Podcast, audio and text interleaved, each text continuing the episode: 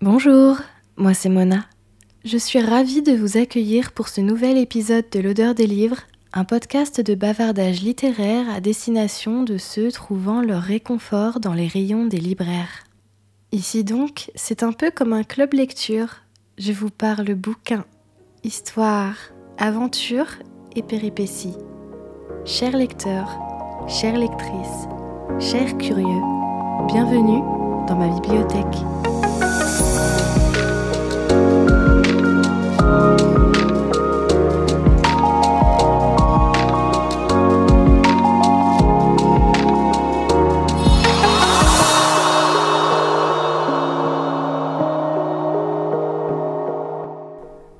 Aujourd'hui, je vous retrouve pour un épisode un peu particulier car je ne vais pas vous parler d'un livre, mais je vais plutôt me concentrer sur un auteur.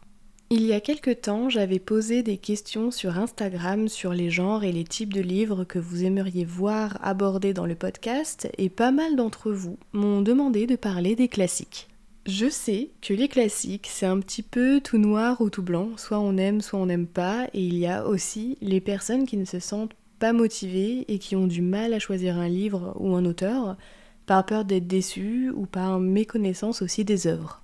Donc pour toutes ces raisons, je trouve intéressant de vous parler d'un auteur classique que j'aime beaucoup, histoire de mettre un peu son style en lumière et qui sait de peut-être vous donner envie de découvrir ses récits.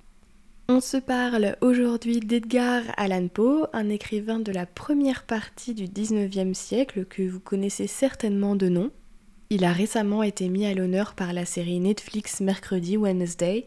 Je remercie Netflix d'avoir distillé autant de références à Poe dans cette série. Je trouve ça trop chouette d'intégrer des auteurs classiques et dont les œuvres sont un peu boudées par la jeune génération dans des productions artistiques modernes, parce que ça peut donner envie à un public plus ado, ou pas d'ailleurs, de découvrir plein de choses vers lesquelles il ne se serait pas tourné d'ordinaire. Dans le cas d'Edgar Allan Poe, la série Mercredi a mis en exergue plusieurs de ses nouvelles et ça permet aussi de montrer que malgré le temps qui passe, on peut encore lire et aimer des récits qui ne datent pas d'hier sans pour autant que ce soit has-been ou totalement déconnecté de notre quotidien. Il ne faut pas oublier que ces auteurs sont encore aujourd'hui des références et une source d'inspiration énorme pour les artistes contemporains. Gardons l'esprit ouvert, n'oublions pas que nos best-sellers contemporains seront eux aussi un jour considérés comme poussiéreux et datés. Parenthèse fermée, on revient à Poe. Moi, je l'aime particulièrement pour ses nouvelles. C'est d'ailleurs le parfait format pour vous lancer dans la littérature classique. Si vous avez peur des longs romans, lisez des nouvelles. Il en existe dans tous les genres et souvent elles sont tombées dans le domaine public, donc vous pouvez les trouver très facilement sur internet au format PDF. Moi, j'ai découvert Poe au lycée, avec sa célèbre nouvelle Le cœur révélateur. Et pour le coup, ce fut un grand coup de cœur, et c'est ainsi que mon amour pour ces histoires a débuté. Je vais vous expliquer pourquoi.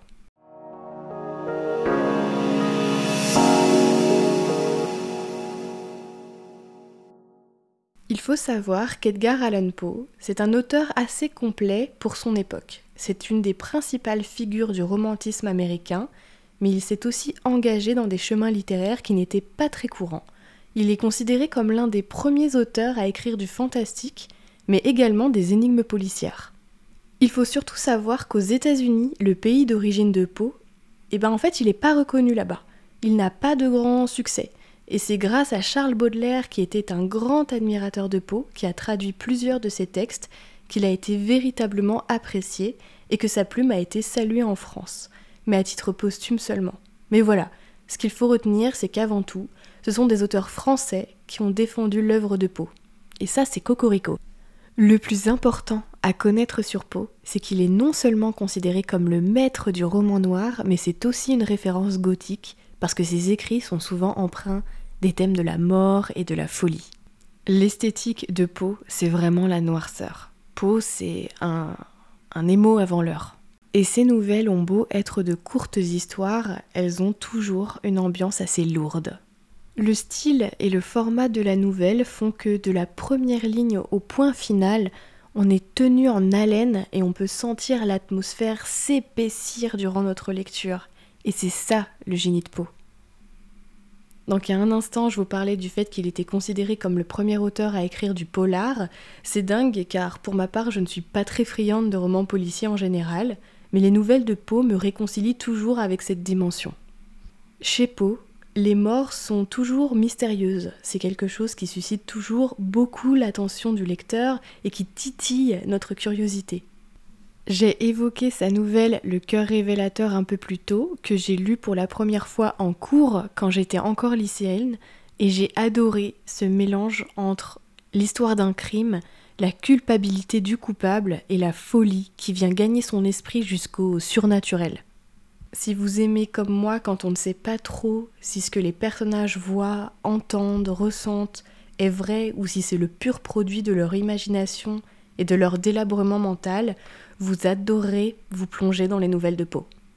Évidemment, parfois certaines nouvelles sont profondément fantastiques et ça laisse donc peu de place au doute, mais c'est toujours intéressant de s'interroger sur le réel, l'irréel. Après tout, les narrateurs peuvent être aussi dans le faux. Et c'est ça qui est super avec la littérature. Est-ce que vous, vous êtes plutôt du genre à croire aveuglément le narrateur ou est-ce que vous êtes plutôt du genre à prendre du recul et à parfois remettre un petit peu sa parole en doute?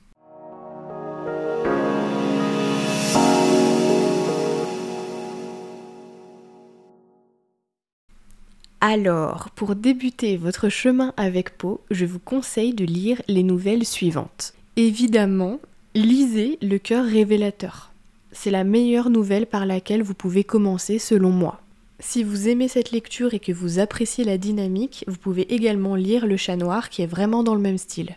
Je vous conseille bien entendu Le portrait ovale, qui est une histoire qui m'a profondément marquée, car c'est l'histoire qui a scellé mon amour pour les histoires de fantômes.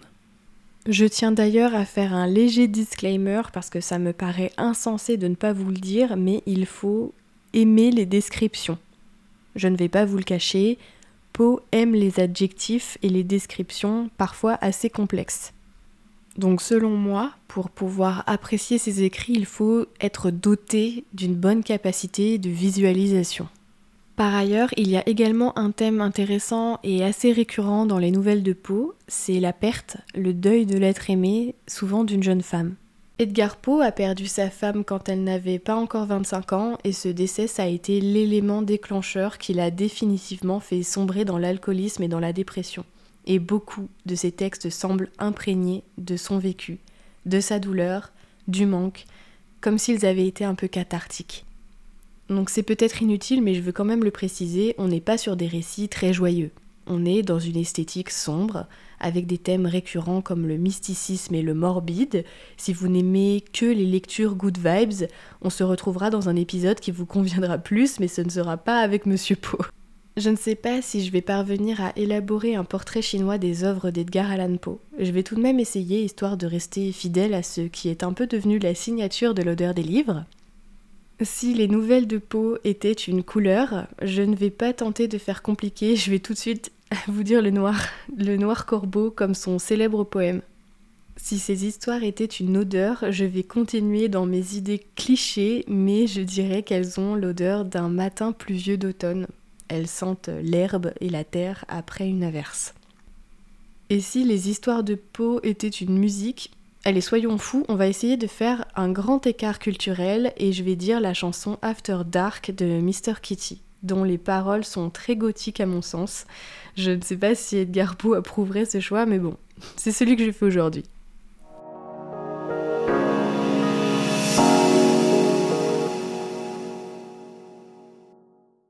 Lisez Poe si vous aimez sortir de votre zone de confort, si vous êtes en quête d'histoires troublantes, vous pouvez également lire Poe si vous aimez la poésie.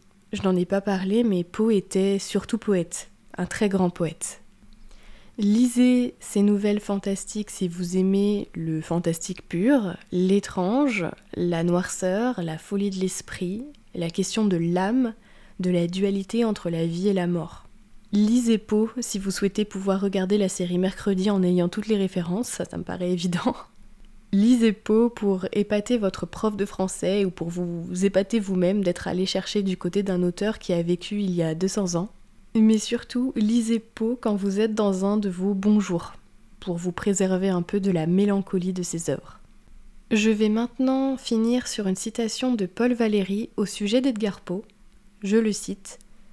Edgar Poe a emprunté la voie royale du grand art. Il a découvert l'étrange dans le banal, le neuf dans le vieux, le pur dans l'impur. Voilà un être complet. Et voilà, l'épisode prend maintenant fin. Je tiens à remercier François Bon. Ses vidéos YouTube sur Poe m'ont remis en tête le génie de cet auteur. Ça m'a donné beaucoup d'inspiration pour trouver les bons mots pour parler au mieux de Poe.